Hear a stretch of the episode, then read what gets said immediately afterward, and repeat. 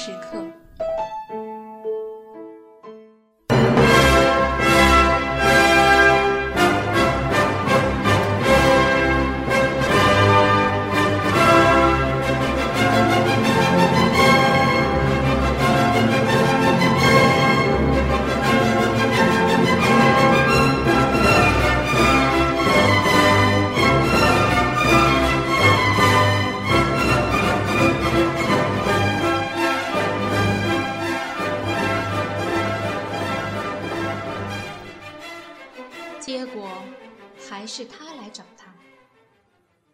有一天，他回家去吃午饭，路易莎得意洋洋地告诉他，说有个穿制服的仆人送来一封信，是给他的。说着，他递过一个黑边的大信封，反面刻着克里赫家的爵徽。克里斯托夫拆开信来。内容正是他怕读到的。本日下午五时半，敬请光临茶叙。此致宫廷乐师克里斯托夫·克拉夫特先生、约瑟芬·冯·克里赫夫人起。我不去。克里斯托夫说。怎么？路易莎喊道。我已经回报人家说你去的了。克里斯托夫跟母亲吵了一架，埋怨他不该预闻跟他不相干的事。仆人等着要回音，我说你今天正好有空，那个时候你不是没事儿吗？克里斯托夫尽管怄气，尽管赌咒说不去，也是没用。这一下他是逃不过的了。到了邀请的时间，他脸上挺不高兴的，开始穿扮，心中可并不讨厌这件意外事儿把他的闹别扭给制服了。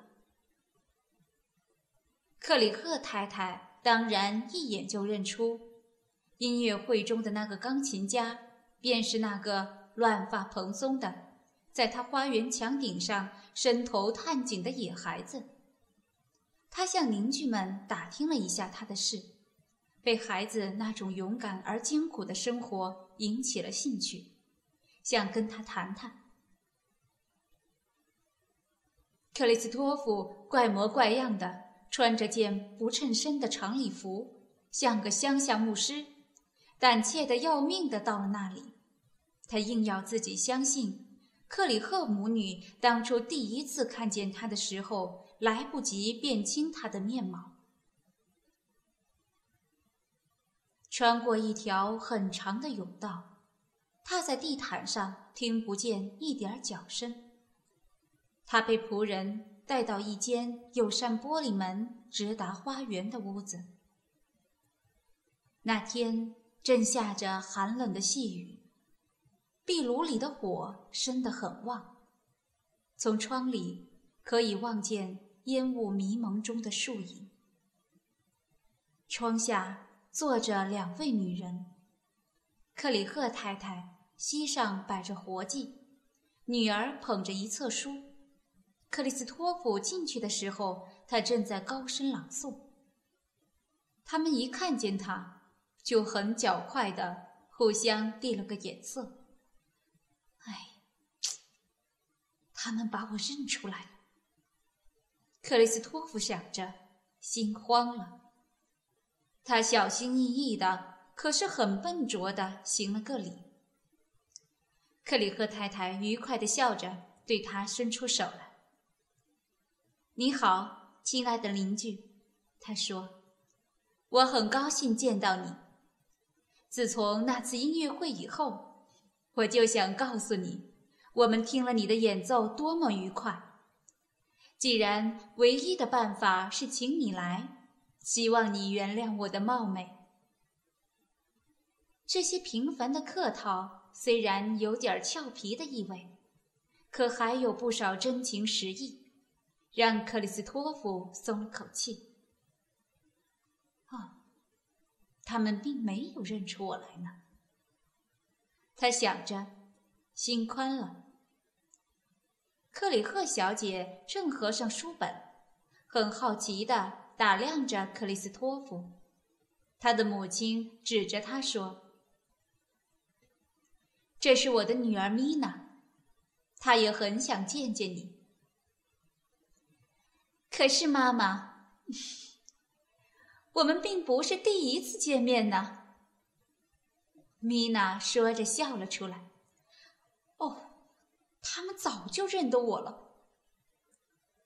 克里斯托弗想到这个又慌了。不错，克里赫太太也笑着说：“我们搬来的那天，你来看过我们的。”小姑娘听了这些话，越发放声大笑，而克里斯托弗的窘相使米娜更笑个不住。那是种狂笑。连眼泪都笑出来了。克里和太太想阻止他，可是自己也禁不住笑。克里斯托夫虽然局促不安，也不由得跟着一起笑。他们那种高兴是情不自禁的，叫人没法生气。可是米娜喘了口气，问克里斯托夫在他们墙上可有什么事儿做的时候。他简直不知所措了。他看着他的慌张，觉得很好玩他却心慌意乱，结结巴巴的，不知说些什么。幸而克里赫太太叫人端过茶来，把话扯开了，才给他解了围。他很亲热的问他生活情形，但他的心还没放下，他不知道怎么做。不知道怎么抓住那摇摇晃晃的茶杯。他以为每次人家替他冲水、加糖、倒牛奶、捡点心，就得赶紧站起行礼道谢。而长礼服、硬领、领带把他紧扎着，使他身子僵直的像带了个甲壳，不敢也不能把头向左右挪动一下。克里赫太太无数的问话与动作使他发窘，米娜的目光使他心惊胆战，似乎老盯着他的脸、手、动作和衣服。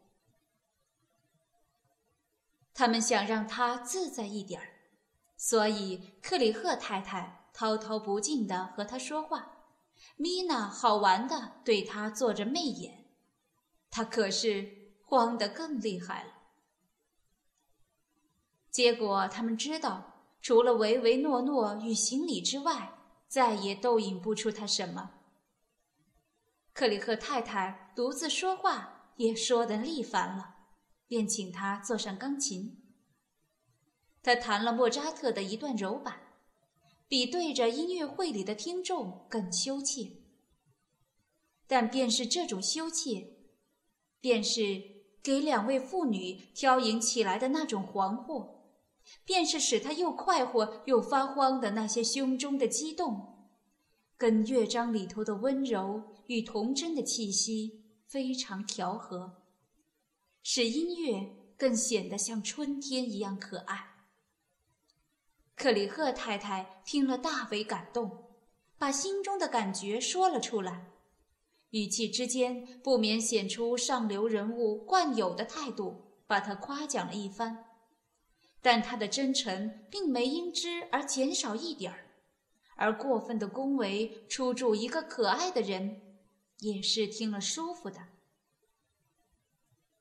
顽皮的米娜不作声了，她不甚惊奇的瞧着这个说话那么蠢而手指那么富于表情的少年。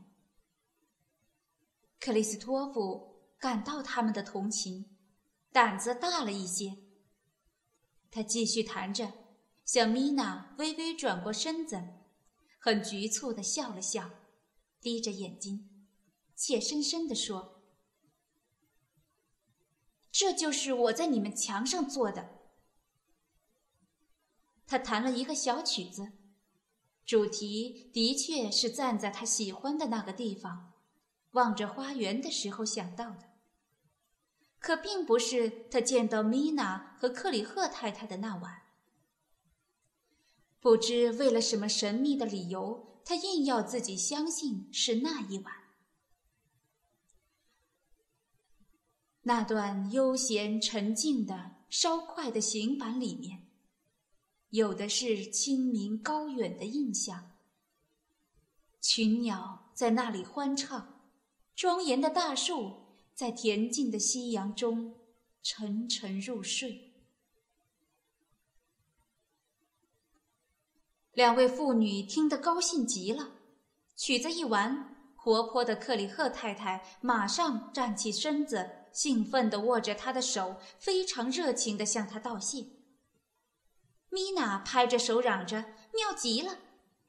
又说：“为了使他再做些跟这个一样登峰造极的曲子，他要叫人靠墙放一座梯子，让他能舒舒服服的工作。”克里赫太太叫克里斯托夫不要听米娜的疯话，只说：“既然他喜欢这个花园，尽可以随时来玩，也不必来招呼他们。要是他觉得拘束的话。”你不必来招呼我们，米娜好玩的学着母亲的话。可是，要是真的不来招呼，你得小心些。他用手指点了几下，装出微笑的神气。米娜并不一定要克里斯托弗来拜访他们，也并不想勉强他尽什么礼数。但他喜欢给人家一点印象，本能的觉得这是怪有意思的玩意儿。克里斯托夫快活得满面通红，克里赫太太又讲起了他的母亲，说从前还认识他的祖父，这些小手段把他完全笼络了。两位妇女的亲热诚恳渗透了他的心。他夸张这种福而不实的好意和交际场中的殷勤，因为他一厢情愿要认为那是深刻的感情。凭着天真的信心，他把自己的计划和苦难都说了出来。他再也不觉得时间过得多快，直到仆人来请用晚饭，才吃了一惊。但克里斯托夫的羞愧立刻变为欣喜，因为女主人请他一块儿吃饭，认为大家早晚是，而且现在已经是好朋友了。他坐在母女的中间，可是他在饭桌上显示的本领远不如在钢琴上的讨人喜欢。他这一部分的教育是完全欠缺的。他认为坐在饭桌上主要是吃喝，用不着顾到什么方式。爱整洁的米娜就撅着嘴瞧着他，表示大不高兴。人家预备他一吃过饭就走的，但他跟着他们回进小客厅，和他们一起坐下，不想动身了。米娜好几次忍着额切向母亲示意，她完全不觉得，因为她快乐的有些醉意了，以为别人也和她一样。因为米娜望着他的时候照旧夹着眼睛，还有因为他一坐下来就不知道怎样站起来告辞。要不是克里赫太太拿出她又可爱又随便的态度把她送走，他竟会这样的坐一夜的。他走了，克里赫太太的褐色眼睛，米拉的蓝眼睛，都有一道爱领的光留在他心上，像花一般的柔和细腻的手指，那种温馨的感觉留在他手上。还有一股他从来没闻过的微妙的香味儿，在他周围缭绕，使他迷迷糊糊，差点发晕。